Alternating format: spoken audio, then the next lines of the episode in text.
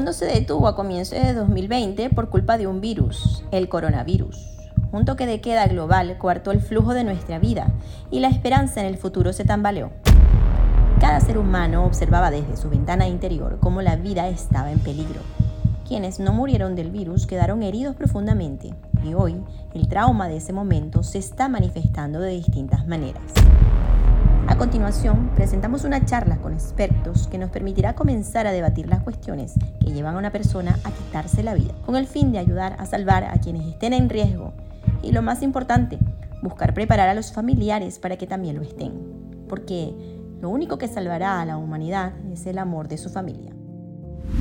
Mireya Casalloana es estudiante del último año de Marketing, Publicidad y Relaciones Públicas, candidata oficial del Miss World Spain, un concurso cuyo foco son las causas benéficas. Mireya presenta su proyecto al concurso de belleza centrada en ayudar a las personas en riesgo de suicidio. Luis Enrique Sánchez es psicólogo, consultor en gestión de habilidades para líderes. Es coacher de deportistas olímpicos cuyo foco es trabajar las frustraciones e identificar fortalezas para potenciar el liderazgo.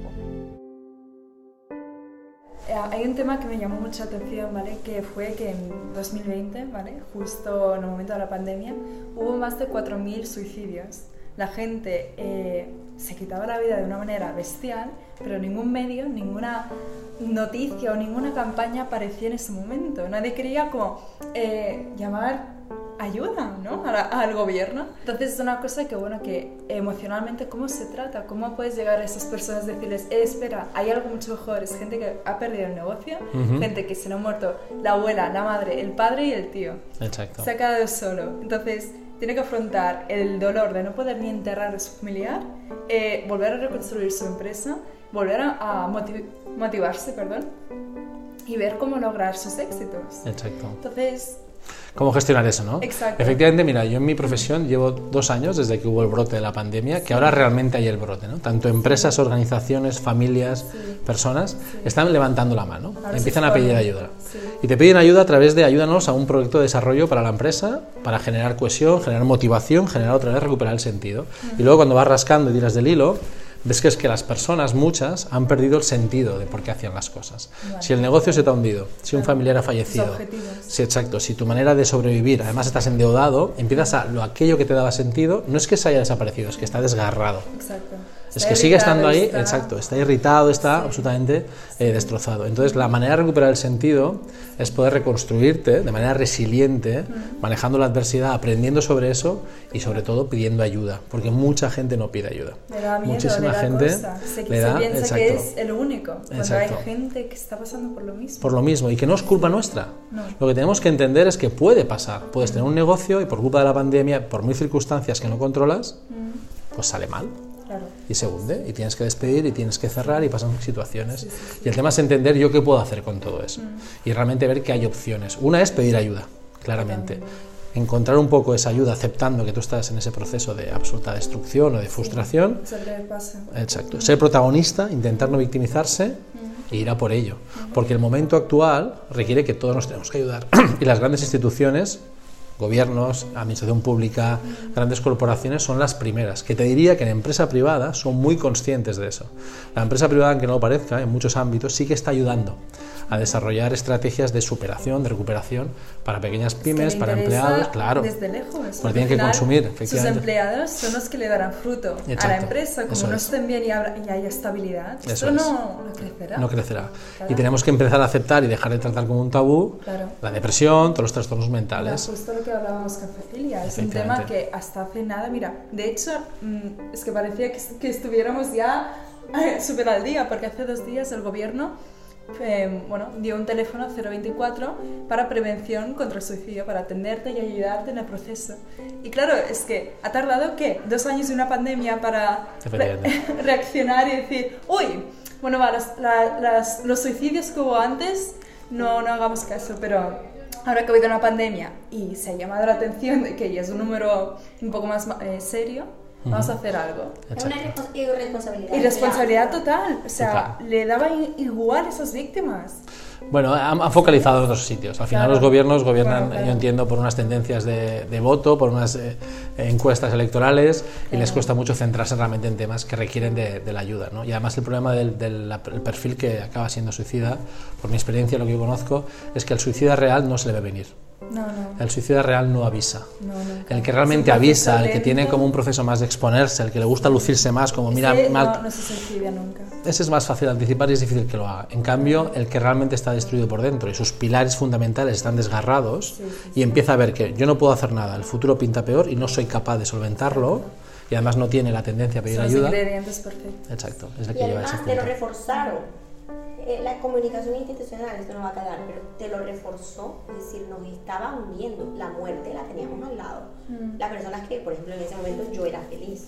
Yo decía, no, no, ya no, nos están hundiendo, nos están teniendo al, enemigo, va a ser esto es una estrategia muy, muy fea y fue desde la comunicación institucional que nos metieron el pánico. Nos taparon la boca con el miedo. Las circunstancias han favorecido que perfiles con tendencias, eh, pues con esos pensamientos autodestructivos puedan caer en ello. Hay una tendencia además es que si pedimos ayuda parece que te muestras débil, si reconoces tu error parece que es que eres débil, en vez de que es justo la estrategia. Pido ayuda, reconozco que no estoy sabiendo superar esto porque nos supera a todos, perfecto, pues vamos a ayudarnos. Es que la sociedad nos está como por culpa de Instagram o por YouTube o por todos los medios que tenemos esa presión bestial encima de la cabeza de ser perfectos, de no ser débiles, de ser inmediatos, de, de responder al segundo, de estar al día de todo. No se permite a una persona, eh, yo qué sé, bajar un, eh, un, un, escalón, perdona mi castellano, un escalón y decir, oye, eh, necesito ayuda, no soy tan perfecta, pero es otra vía para volver a subir. Somos una sociedad preparada, mucho más que la de nuestros padres y antepasados, pero por ello también lleva secuelas emocionales. Total. Y, estamos preparados, pero estamos preparados de una manera superflua. No hemos sufrido, no tenemos ese entrenamiento en la adversidad que tuvieron mejor generaciones anteriores, con menos recursos, pero con más fe. Tenían con más fe, más determinación por la espiritualidad, por a lo mejor por otros valores propios de la familia, que eran más sólidos que ahora, o por valores personales y emocionales más contundentes, y ahora somos más débiles, estamos más expuestos. Ahora efectivamente te encuentras perfiles preparados pero menos... Menos fuertes. Somos más preparados pero menos fuertes. Ahora tú recibes o cuelgas algo en internet y no recibes los likes que tú quieres, o incluso recibes críticas, o recibes un... Bueno, pues te empiezan a tuitear y hay gente que realmente le afecta mucho, le llega a hundir mucho, ¿no? Depresión. Depresión absoluto, por esa una mala gestión. Por la falta de autoestima, mala gestión de confianza en uno mismo. Totalmente. Porque si tienes personalidad, si tú sabes que te estás exponiendo, a ver, que es que esto es lógico. Si tú vas a internet y pones una foto, no esperas que todos sean flores. Esperas tener dos tipos de reacciones. Unos les gustará y a otros no. Pero, pero si tú eres firme con tu personalidad, ya está. Esto, ya estás en Instagram. Esto estás contento, quiere decir. O sea, tú ya tienes que saber los efectos secundarios de cuando haces alguna acción. Es como si hubiera muchas cosas que jolín, se tuviera que explicar el ABC a, muchos, a mucha gente. Sí, sí, sí. ¿Qué dices? Es fuerte. Hemos perdido habilidades básicas que además suenan mal, pero es real. Tendríamos que estar más entrenados a frustrarnos. ¿Sí? Mucho más entrenados a frustrarnos. Mucho más entrenados, yo siempre lo digo en mis talleres, cursos, sesiones, procesos, de que tenemos que aceptar que defraudarnos y defraudar al entorno es muy saludable, es muy saludable. No he llegado donde quería, no soy lo que tú esperabas, no soy lo que tú deseabas. la creatividad. Ok, no pasa nada, exacto, vamos a combatirlo, vamos a gestionarlo. Vale, una pared, bueno, espera, pero es que hay una ventana pequeña ahí, quizá me, si hago un poco de esfuerzo, paso. Sí. Es, pero eso es como los niños pequeños, que no, los padres no los dejan aburrirse. Pero eso es lo malo que es esto. El niño cuando se aburre aparecen las canicas, aparece la cuerda de saltar, Uy, perdón. aparece, yo qué sé, la creatividad, imaginación. No les permitimos aburrirse, no les permitimos crecer. Los mutilamos, dándoles todo tan construido, los mutilamos. Y la sociedad en ese aspecto yo creo que sí que estamos en un momento en el cual todo lo que no sea que salga perfecto, no lo toleramos. Y el sufrimiento, quien es capaz de entender que voy a sufrir 100 veces para conseguir el éxito una, hay mil casos eh, empresariales de éxito o incluso de otros ámbitos que ellos te lo dicen, no, no, yo he fracasado 100 veces y me ha salido bien en una, pero esas 100 fueron necesarias para llegar a la 101. Está muy lejos. Además es que yo digo, no tenemos ningún entrenamiento ni tolerancia a la frustración. Yo trabajo en deportistas de élite, yo soy coach de deportistas olímpicos y de los que llevo ninguno ha ganado. Han sido olímpicos, han hecho finales europeos, pero ganar, ganar no han ganado, porque solo gana uno. Han disfrutado mucho de su carrera y están sacando mucho aprendizaje. Y hay un caso muy interesante que se puede buscar por internet de un deportista olímpico, creo que era de gimnasia, no sé qué tipo de gimnasia era, brasileño, que en, la Olimpiada de Río consiguió por fin, después de tres Olimpiadas, una medalla de bronce. Por fin, en su casa, un éxito. En las dos anteriores Olimpiadas se había clasificado para la final, estaba luchando por medalla y en el último aparato se lesionó. En la otra Olimpiada anterior, justo conseguir la plata, se cayó. Y en el último instante perdió dos medallas. Y entonces le dijeron, antes de ganar, eh, ah, no, le dijeron, cuando ganó el bronce le preguntaron, ¿por fin usted ha tenido buena suerte? Y, perdona, yo he tenido buena suerte 13 años que me dedico a esto y lo he disfrutado y aprendido. Ah, bueno, sí, hubo dos días puntuales que me tropecé y perdí una medalla. Pero el resto de los 13 años yo he disfrutado. Yo he disfrutado, he aprendido, del sufrimiento he sacado mucho. Y mira, y ahora he tenido suerte que he ganado el bronce, me lo merecía, pero es que además he tenido suerte. Entonces esa es la lectura. Tenemos que aceptar el fracaso como algo normal y la victoria como algo extraordinario. Claro, pero es que es igual que coger la mano y meterla en agua fría. De agua fría a agua tibia, estará más caliente. Claro. ¿no? Y de agua tibia a agua caliente, estará más caliente. ¿no? Pero si empiezas de caliente a tibia y a frío, que es lo que le estamos haciendo a los niños de hoy en día, de darles de todo, incentivarles a, a todo, como presionarles mucho. Entonces, ellos necesitan tener un poco de, jolín, de salida, de creatividad, de aspiración por, por, sí solo, porque no sea el padre, piano, boxeo, fútbol, tenis. Eso es, eso es. No, el tema es ese, que el éxito se entiende como algo normal, que las cosas no duelen se algo normal y es al revés. El éxito es, es, algo extraordinario que se conjunta talento, muchísimo trabajo, mucha determinación y luego, bueno, punta de azar, una pizca de azar. Y luego en otras ocasiones, pues normalmente no vas a conseguir el éxito, pero disfrutas el camino que eso sí depende de ti.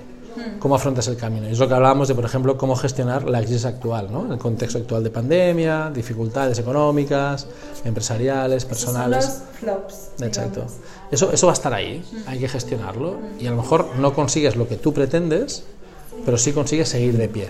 Y eso es un buen camino mantenerte de pie, eso se trataría. Claro, te puedes tropezar las veces que quieras, a veces también las frustraciones, eh, yo que sé, crisis económica, y eso son, quieres o no, te estás tropezando, pero no caes. Totalmente. ¿Sabes? Sigues manteniéndote y mirando hacia arriba porque... Tú has hecho una referencia de una película y hay mil películas que, que, hay mil referencias, a mí me gusta mucho, como película es una película muy normal y el personaje, pero el personaje es interesante, además si coges el paralelismo con el actor que lo en Rocky Balboa, en la 6, creo que es en la 6, hay una escena que me gusta mucho, que Rocky Balboa discute con su hijo y el hijo se queja, no sé qué, no sé exactamente qué discuten. Y le dice, hijo mío, lo importante no es las veces que te caes, sino las veces que eres capaz de levantarte. Tú te puedes caer 100, pero si te levantas 101, una más de las que te caes, ya está.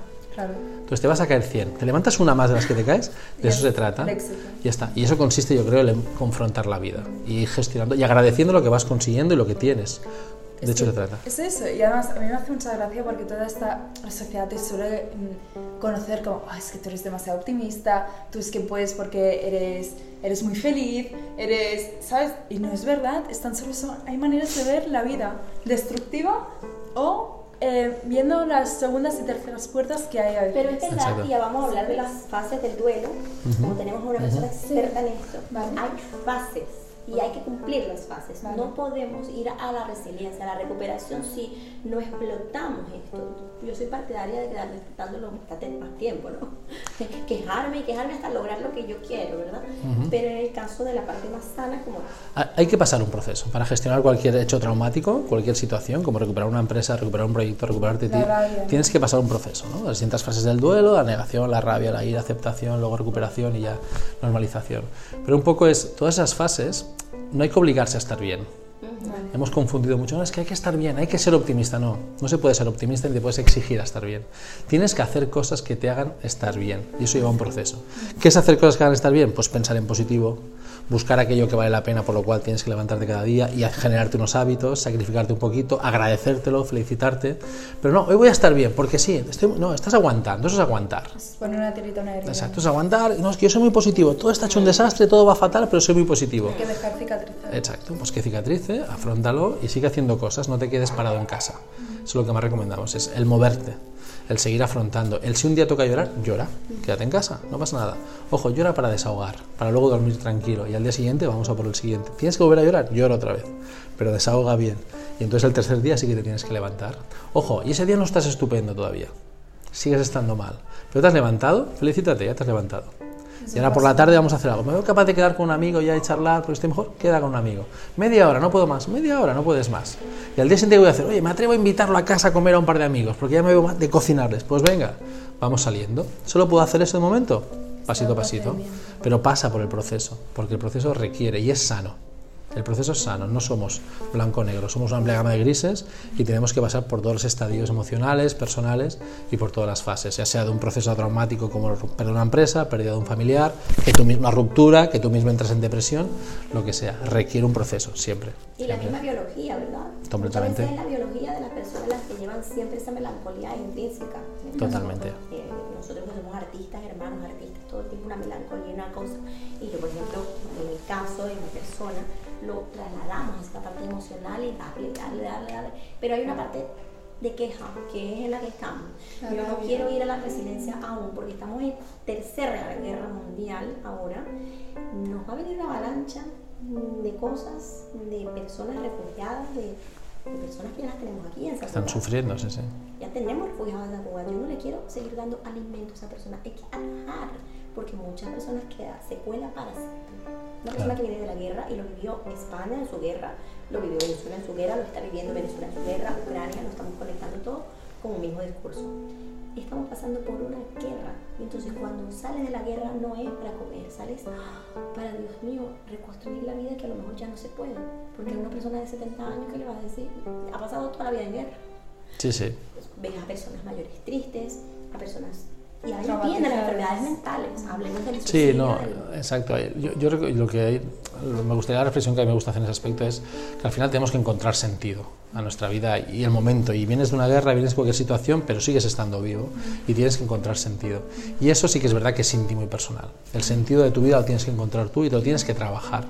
Y va a ser muy complicado. O sea, yo eh, me, cuesta mucho no empatizar con, con, los perfiles, pues como comentabas, ¿no? 70, 80, 60 años y que de repente tu casa de siempre te la han destruido de una bomba y te tienes que ir a vivir a mil kilómetros para seguir con tu vida.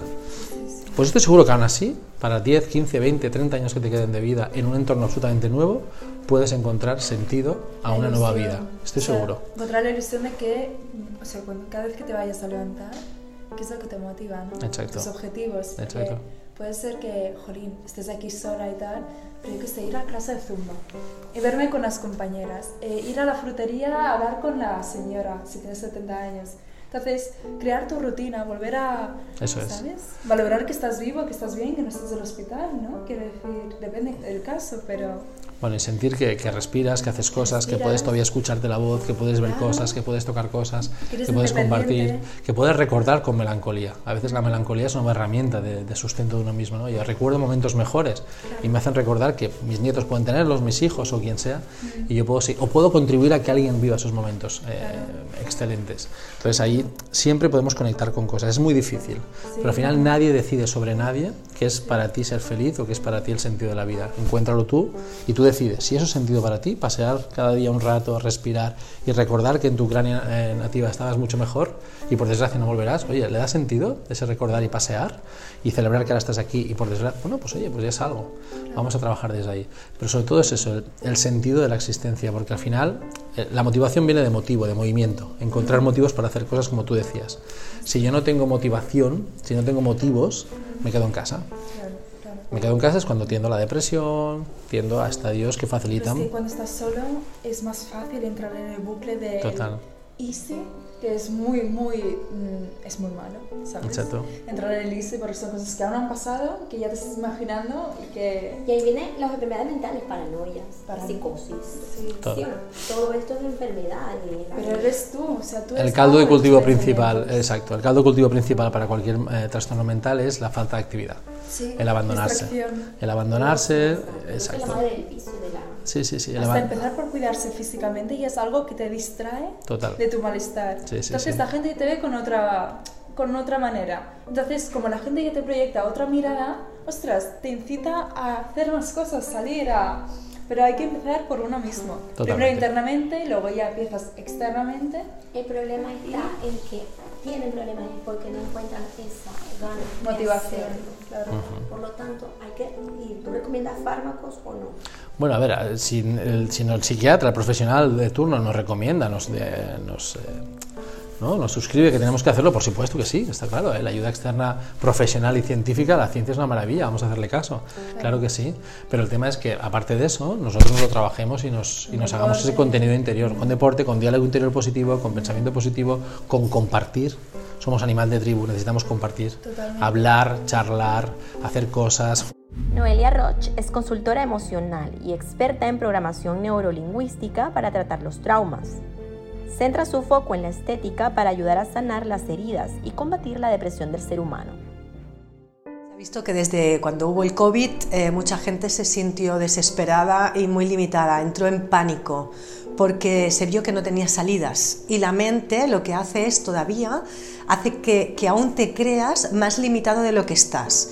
Y te hace ver las cosas con más pánico de lo que es real, o sea, te crea una falsa realidad entras en ansiedad, en pánico y entonces a partir de ahí no le ves salida. Y llega un momento que la mejor salida es quitarte la vida. Porque no ven otra opción, que no es real, que no es real, es porque su propia angustia ha ido cogiendo cada vez más fuerza, más fuerza, más fuerza. Entonces, estas emociones hay que ayudarles a trabajarlas y ayudarles a quitar esa niebla, ese malestar, esa visión tan distorsionada para hacerles ver que en la vida todo tiene solución, todo. Y siempre hay opciones, muy, muchas, muchas distintas. Incluso eh, eh, te puedes hasta reinventar, puedes aprovecharlo como una oportunidad para aprender a hacer otras cosas y salir de este pánico. Una de las cosas que ayuda mucho a poder empezar a levantar tu estado emocional es la estética. Eh, más bien dicho, el cuidarte, el formar parte de, ir dándote, dándote mimos y cuidarte, cuidarte, cuidarte de una forma estética, evidentemente. ¿Por qué? Porque cuanto más te das a ti mismo, más te refortaleces, más te empiezas a querer, más empiezas a ver que, bueno, va, venga, hoy me he dado esto y te empiezas como a recomponer. Y luego encima esto se refleja en tu parte estética, esto te va dando cada vez más fuerza, te va empoderando y poquito a poquito a raíz de ahí vas levantando cabeza y te vas viendo con más capacidad para enfrentarte a todos tus desafíos y tus retos. Es una forma de ayudar a las personas también a poderse enfrentar a esos estados emocionales tan duros, que acaban convirtiéndose en enfermedades físicas, en patologías físicas. En ocasiones si no se acaban quitando la vida. O sea, en, estas ocasiones o te quitas la vida o lo somatizas en, en enfermedad. Es decir, que una persona que aparentemente esté destruida es porque.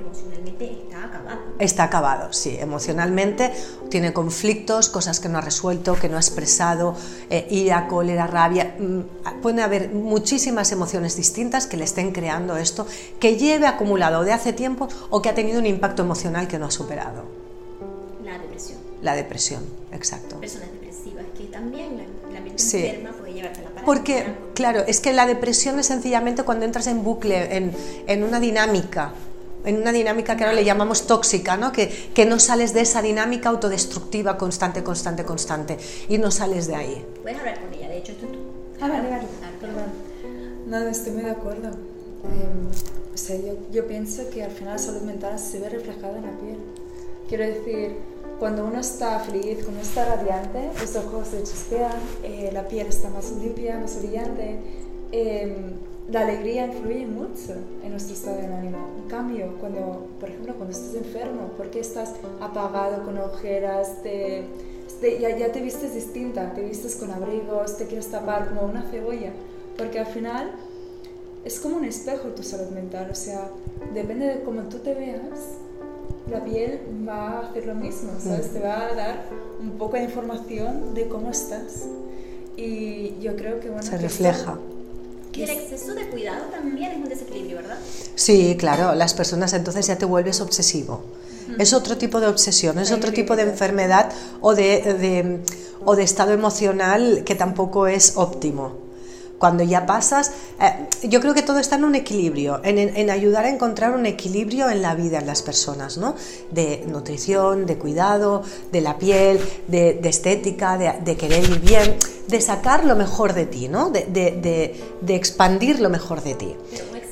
Pero un exceso de eso, de cuidado, esto llevado al extremo obsesivo, es porque no te crees capaz de encontrar el equilibrio.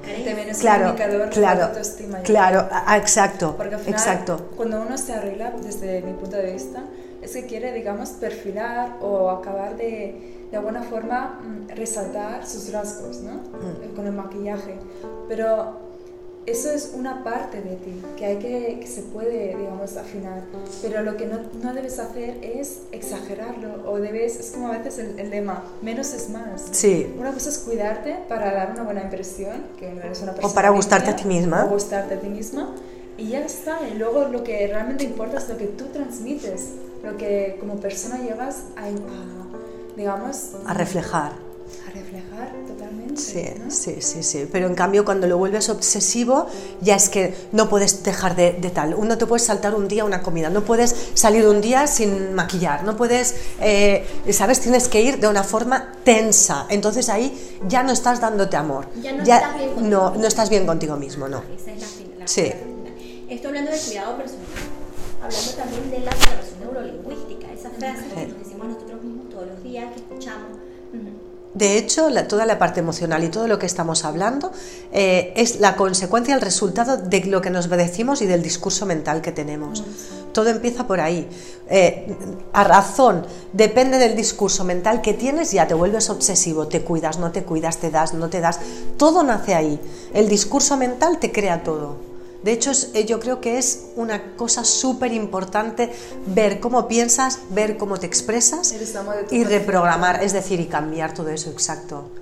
Y sanar las emociones. Depende de, de, cómo tú te tratas a ti mentalmente, si te insultas, si te rebajas, si no confías en ti, eso se acabará reflejando afuera. Claro. O sea, a veces antes, mira, por poner un ejemplo, antes de salir y hacer un discurso, primero créetelo. Claro, exacto. Primero confía en ti. Claro. Primero piensa en qué tono lo vas a decir para llegar a esas personas. Claro, claro. Si eso no lo tienes bien asentado, te vuelves pequeño. Claro. Y al final puedes decir las mismas palabras, las mismas frases, con las mismas comas, pero si la entonación no es exacta y precisa, llegará distinto el mensaje.